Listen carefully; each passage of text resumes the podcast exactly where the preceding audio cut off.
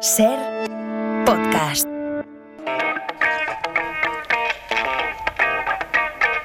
Ya hemos saludado, bueno, hemos implicado, como hacemos prácticamente cada semana, en la investigación del caso que sigue abierto, el caso de el juego de los detectives. Hemos implicado a Félix Martín, fiscal, que ha madrugado una semana más para, para todos vosotros. Félix, sigues ahí, ¿verdad? Aquí estoy con vosotros. Bueno, vamos a abrir el juzgado de guardia. Decíamos, adelantábamos que por una vía particular y que seguro que vamos a reincidir en ella, porque esto de, de volver a juicios históricos. Juicios históricos, imagino que juicios históricos relevantes, ¿eh? que además han sido eh, mediáticos, muchos de ellos, J. Simpson, Charles Manson, eh, juicio a los criminales nazis en Nuremberg, o también al Capone, o Galileo, o a Sócrates, o incluso a Jesucristo, que es por ahí donde, por donde quieres invitarnos a, a empezar esta... Somos un poco como esas colecciones de enero, ¿no? Vamos a hacer así... sí, sí, sí, sí, sí, exactamente. Nunca mejor dicho, es verdad. Lo, lo que pasa que aquí eh, el oyente no se tiene por qué comprometer a ir al kiosco cada semana o a firmar un contrato con la mm, con la editorial de turno para que le envíen el fascículo, porque aquí o lo tiene en directo o lo tiene en podcast y lo puede, puede ir a puede acudir a consultarlo cuando, cuando quiera. Oye, juzgados, eh, o sea, juzgado de guardia que eh, abre o revisita un juicio histórico, porque tú qué crees que podemos sacar de todo eso, Félix? Pues yo creo que sobre todo es, querido, queridos amigos, ver de dónde venimos y hacia dónde vamos, ¿no?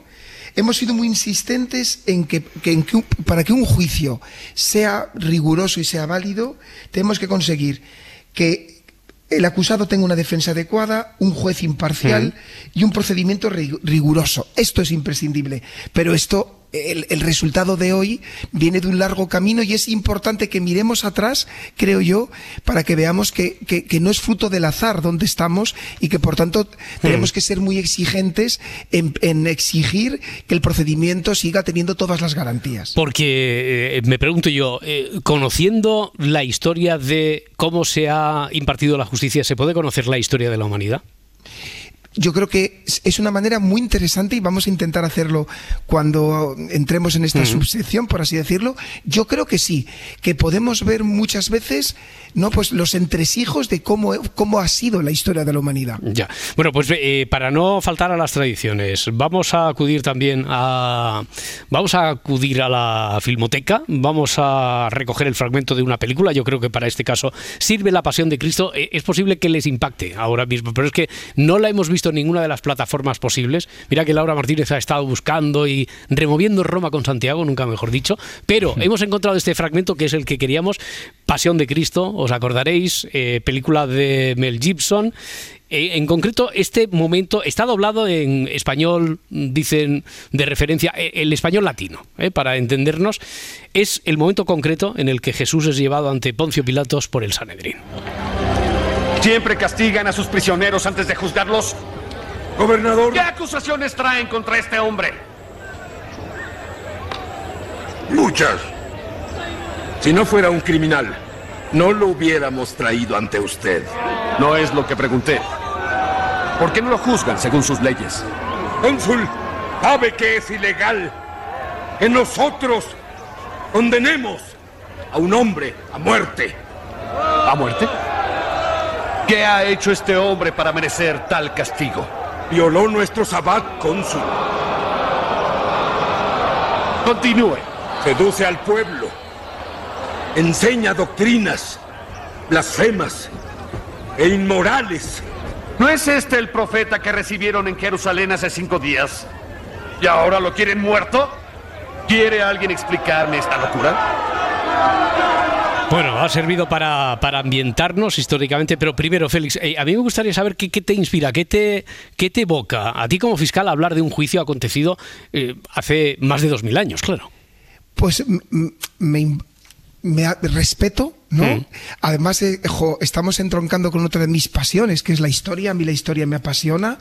Y sobre todo creo que, fíjate, eh, Roberto, creo que es un instrumento pedagógico muy bueno para poder explicar las diferencias entre lo de antes y lo de ahora y, y, y, y lo sensible que es las garantías en la, en la, en la, en el mundo de hoy y lo importante que es que las mantengamos. O sea, Oye, creo que es una herramienta pedagógica muy claro, buena. Claro. Eh, eh, para, para el caso de hoy, te- te has buscado un, no sé si llamar un ayudante, un cómplice, eh, has convocado a un experto, en cualquier caso, amigo tuyo, nosotros tenemos el placer, ahora nos escucha desde Córdoba, en Argentina, eh, está escuchándonos ya el padre Francisco Iglesias. Eh, Francisco Iglesias, ¿qué tal? Bu- buenas noches para, para usted, buenas noches.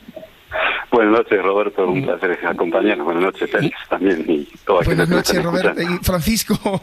Eh, Francisco Iglesias es doctor en teología litúrgica en el Instituto Superior de Liturgia de Barcelona, bueno, y profesor en diversos institutos y universidades en, en Argentina. Tú lo conoces bien, ¿verdad, Félix? Os conocéis, os conocéis de, de hace mucho tiempo. De hace mucho tiempo y para mí es como un hermano, como, Mm. mi, como mi gran hermano. Ya, eh, bueno, pues nosotros nos queremos aprovechar de esa complicidad, de esa amistad, porque, padre, yo no sé si esto es un compromiso grande para usted, que, que impone más hablar en una iglesia, en una universidad, hablar del juicio de Jesucristo aquí en la radio, eh, en el berenjenal este en el que le ha metido su amigo el fiscal, ¿qué, qué impone más?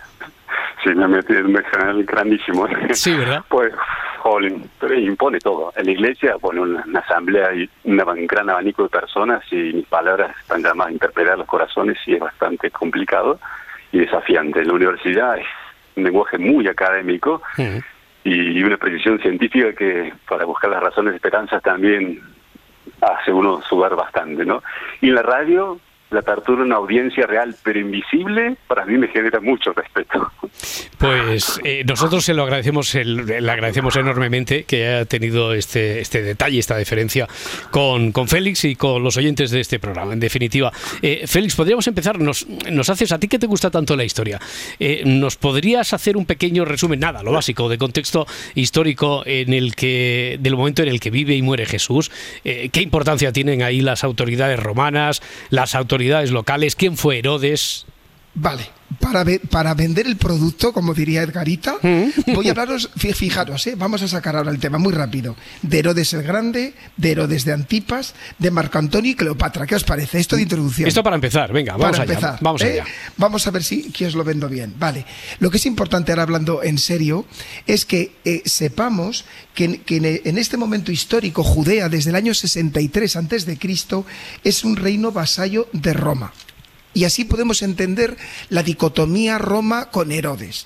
¿Esto qué quiere decir? Que Herodes el Grande, que no gobernaba en la época de Jesucristo, sino un poquito antes, gobernaba eh, la región de Judea, pero con el apoyo del ejército romano. Por tanto, le permitía, se apoyaba en el ejército romano para mantener, para mantener el orden, ¿vale? Por tanto, eso permite entender que hay una dicotomía entre Roma por un lado y sus propios gobernantes por otro lado. Y fíjate, y, y ahora voy a contarte una anécdota que sé que te va a gustar mucho, Roberto, y que está dedicada para ti, que, que- que he descubierto cuando preparaba el programa. Como sabéis, hubo una, una lucha en el Imperio Romano entre Octavio y Mar- Marco Antonio por el imperio.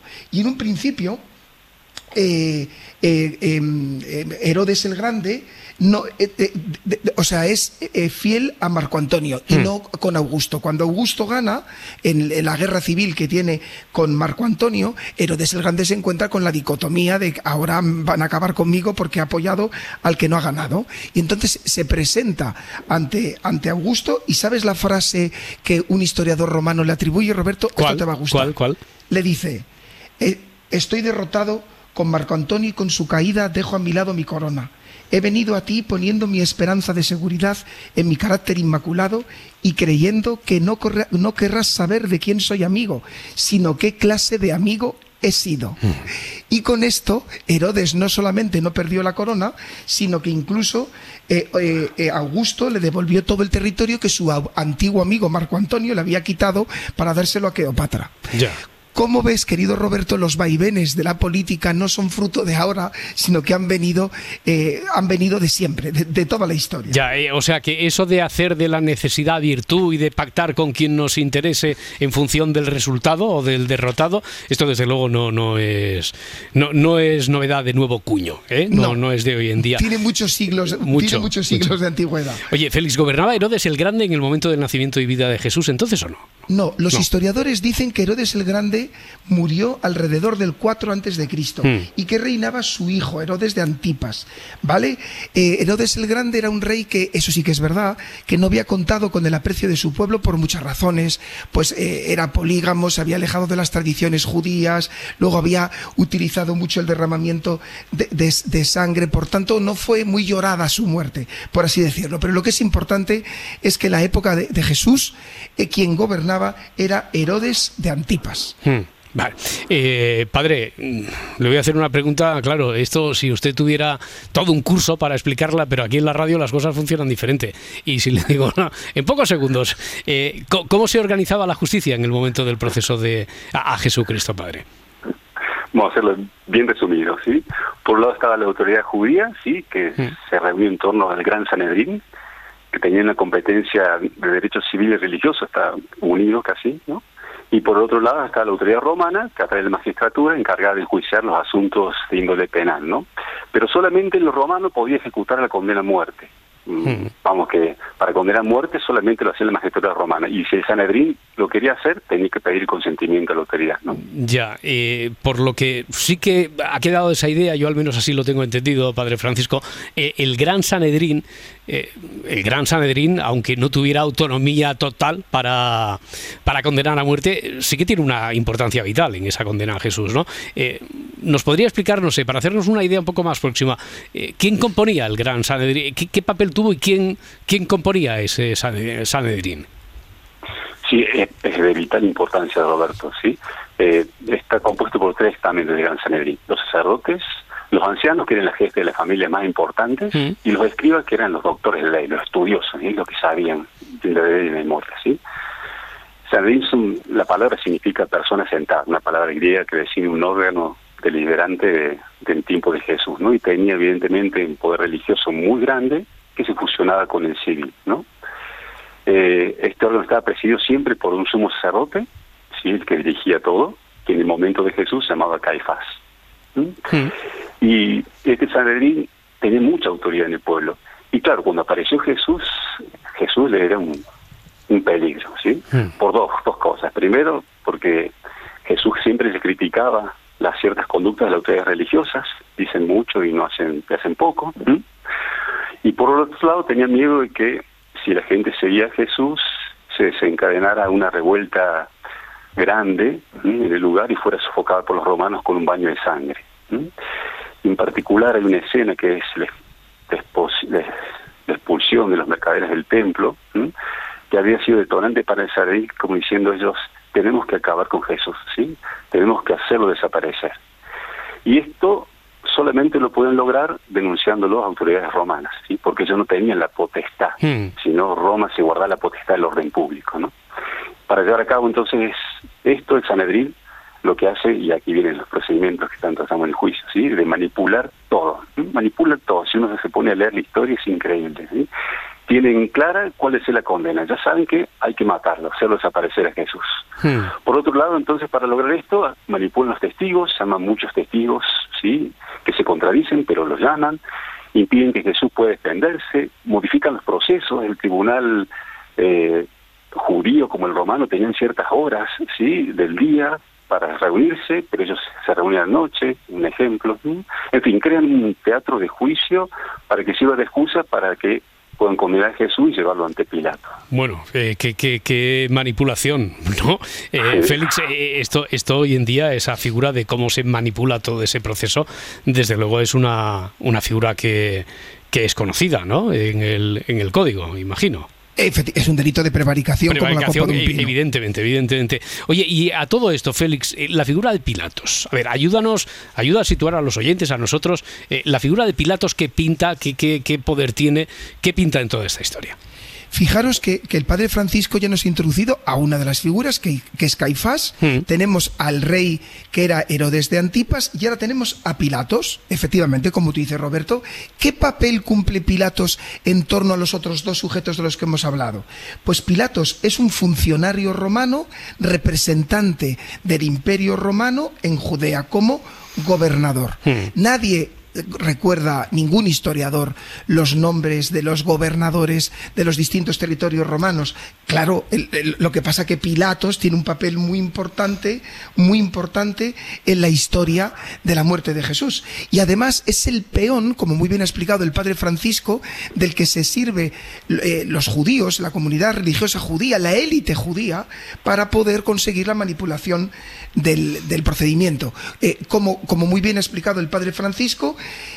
eh, permite la manipulación del procedimiento. Bueno, Jesús no tiene derecho a exponer su defensa, fue sometido a acusaciones sorpresivas que se iban cambiando sobre la marcha, no existía, esto es muy importante, voy a vender la figura del fiscal, no existe una figura independiente Nada, ninguna, ni, a la ni- del ni fiscal. ni homologable, nada, ni ninguna homologable, parecida, nada. ni un, ni un abogado, algo homologable al abogado. Y por supuesto, esto es muy importante, no podemos confundir a Pilatos con un juez. No existe la figura del juez imparcial, sino que se fusiona, y esto es muy interesante, se fusiona la figura del juez con el gobernador, es decir, el poder judicial con el poder político. Esta es la gran diferencia con el, con el, con el que sería el Mm. mundo de hoy. Bueno, eh, padre, entonces tan manipulado estaba todo eh, que cuando llegan allí, al llegar a casa de Poncio Pilatos, eh, el gobernador dice, "Bah, ya sé, esto ya lo veo tan claro que yo me lavo las manos, o esto solo es una viñeta de lo que pasó en realidad y que es lo que ha trascendido como si fuera una, una leyenda. ¿Qué, qué ocurrió?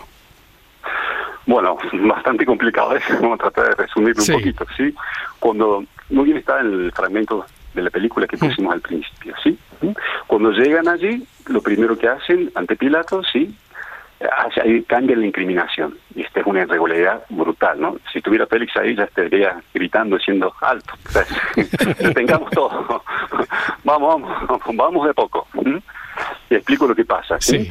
Pilato los recibe, como los, que detuvieron a Jesús no eran los romanos, sino eran la guardia del, templo, entonces dice, ¿qué ha hecho este hombre? ¿m? ¿Por qué lo traen? Y entonces se le explican que, bueno, se dice rey, ¿sí? Quiere ser rey, ¿sí? Entonces lo acusan de blasfemo, ¿m? Es una cuestión religiosa. Pilato se da cuenta que no puede decir, no puede dirimir sobre una cuestión religiosa, ¿sí? Por eso dice, es condenado. Yo no le encuentro nada, ningún motivo para condenarlo. Y ahí viene la brutalidad, ¿no? No encuentra motivo, pero no se puede envolver el Sanedrín diciendo que no vamos a condenarlo a muerte. Y entonces, para lograr su cometido, viene la segunda acusación, ¿no? La acusación dentro de la ex romana, que sostenía que Jesús había permitido que fuera aclamado hijo de David, que se hacía rey. Y como quería ser rey también, no estuvo en contra del emperador. Y además lo acusan de fomentar no pagar el impuesto, porque decía al César César y a Dios, darle a Dios lo que es de Dios. Y frente a esto ya Pilato tiene la obligación de atender esta nueva acusación, ¿sí? Porque fue cambiar rápidamente de blasfemio, que no, no tenía sentido para él, a subversivo. Ya. Entonces Pilato ahí queda como desconcertado. Va, le pregunta a Jesús sobre su realeza, este no contesta, y Pilato dice, no, Hmm. este es inocente, no Ya, puede haber otra cosa. ya. Eh, antes de que se lavara las manos, que no sé si esto es más una figura simbólica o lo dijo textualmente, eh, por lo que me está contando parece que Pilatos fue, en principio, al menos un poquito reacio, ¿no? Eh, no creía que Jesús fuera, fuera culpable de forma tan evidente como, como decían aquellos que lo trajeron ante, ante él. Sí, hay que decir la realidad, Pilato no le interesaba a Jesús ni le interesaba su doctrina. Hmm. Pero, pero bueno, de hecho, en la historia, cuando uno lee, se ve que hizo tres expedientes para intentar salvarlo, ¿no? Primero, para intentar salvarlo, lo envía al tetrarca rey de Galilea, que es Herodes Antipas, ¿sí? que estaba justo allí en Jerusalén porque era la fiesta de Pascua. Entonces lo lleva, Herodes Antipas era muy curioso, había escuchado mucho hablar de Jesús, quería conocerlo, quería estar al frente a ver si veía un milagro o algo, pero resulta que cuando llega le pregunta, hace un montón de cosas y Jesús no responde nada. ¿sí? Y Antipas se aburre. Dice, le pone una túnica blanca, como diciendo está loco, fuera así, y lo devuelve a Pilato y dice, no encuentro en él nada, no hay nada interesante. Pilato utiliza esto de Antipas para decir, este es inocente. ¿sí? Hmm. La segunda vez que Herodes también trata de, de, de mostrar su inocencia, Herodes sabe que el nombre de Roma tenía un derecho de gracia. El derecho de gracia es dejar absuelto a una persona que estaba condenada. Entonces Pilato pone dos personas frente a la multitud. Primero a Jesús de un lado y del otro a Barrabás, que era un espiador ladrón, asesino, agitador del pueblo. Él piensa, bueno, pongo estas dos personas, si Mm. pongo a alguien deplorable y el otro Jesús, seguramente la gente va a elegir a Jesús. Pero las autoridades religiosas ya habían manipulado también ¿m? a las personas para que condenaran a Jesús y liberaran a Barrabás, ¿no? Y el tercer expediente interesante también, Pilato, este muy interesante. Eh, Pilato sustituye la pena capital por la flagelación. La verberación, que es cuando lo flagela a una persona, no estaba previsto antes de la pena de muerte. Y Pilato lo hace porque él piensa que si lo flagelo públicamente con latigazos y heridas, la masa seguramente cuando lo vea se va a apiadar y mm. lo va a dejar libre. Y después eh, azotarlo con un azote corto, un castigo atroz, intenso, provocándote laceraciones y muchas, muchas otras cosas, lo pone frente a la multitud, ¿no? Y entonces pone y dice, el Juan, el Evangelio de Juan dice muy claramente, ¿no? Ve que os traigo para que veáis. No encuentro en él ningún motivo de crimen. Está desfigurado, con la corona de espinas, como conocemos la historia, el manto púrpura, y dice Cleomo, como diciendo, aquí está el hombre, aquí está el que me han traído, que dicen que es un auténtico peligro para Roma, como burlándose de las autoridades. Pero todo esto quedó de nada, porque el pueblo persuadido, no era todo, sino un grupo, ¿no? Persuadido por el Sanedrín, dijeron, queremos su muerte. Ya, ya, ya, ya. Eh, a pesar de que son episodios que también conocemos, eh, sin embargo tienen más peso, eh, ya la rendición absoluta, no sé si es la resignación que tiene Pilatos ante las evidencias, dice yo ya no puedo hacer nada y me lavo las manos, ¿no? Sí, esta historia tan vista. Pilatos sabía que era inocente, sí, hmm. tenía el poder de liberarlo, pero bueno, él mismo hizo se puse un evangelio sin Mateo, dice, sí, no soy responsable de la sangre de este hombre y declaro inocente. No me declaro inocente frente a la muerte del justo. Y la multitud, sin pensar las consecuencias, dijo que caiga sobre nosotros, ¿sí? esa sangre y sobre nuestro descendiente. Teniendo la posibilidad de liberarlo, no hizo nada. Bueno, pues eh, Félix, me gustaría, no sé, alguna eh, conocer, escuchar alguna mirada, alguna valoración tuya desde tus ojos jurídicos de hoy en día que, que te sugiere todo esto.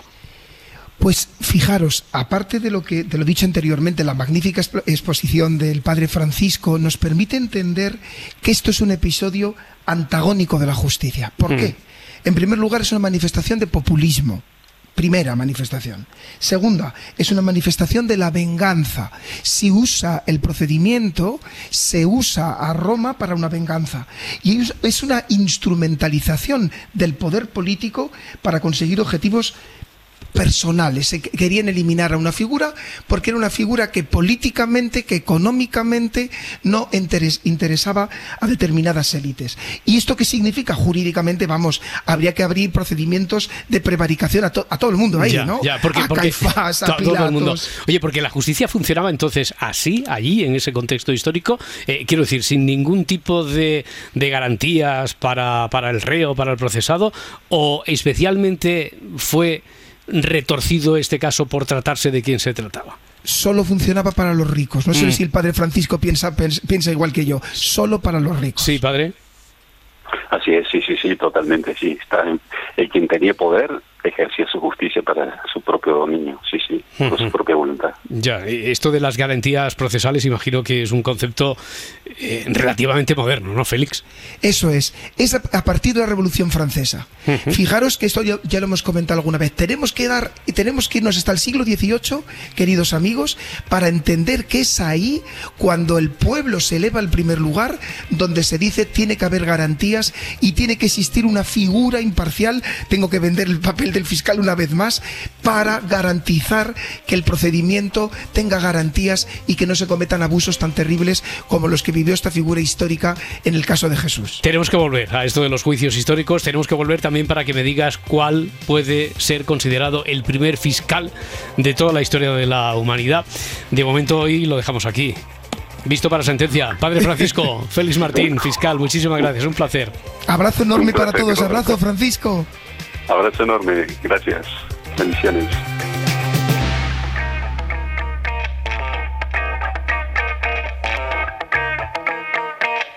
Si amanece, nos vamos. Cadena Ser. Para no perderte ningún episodio, síguenos en la aplicación o la web de la Ser, Podium Podcast o tu plataforma de audio favorita.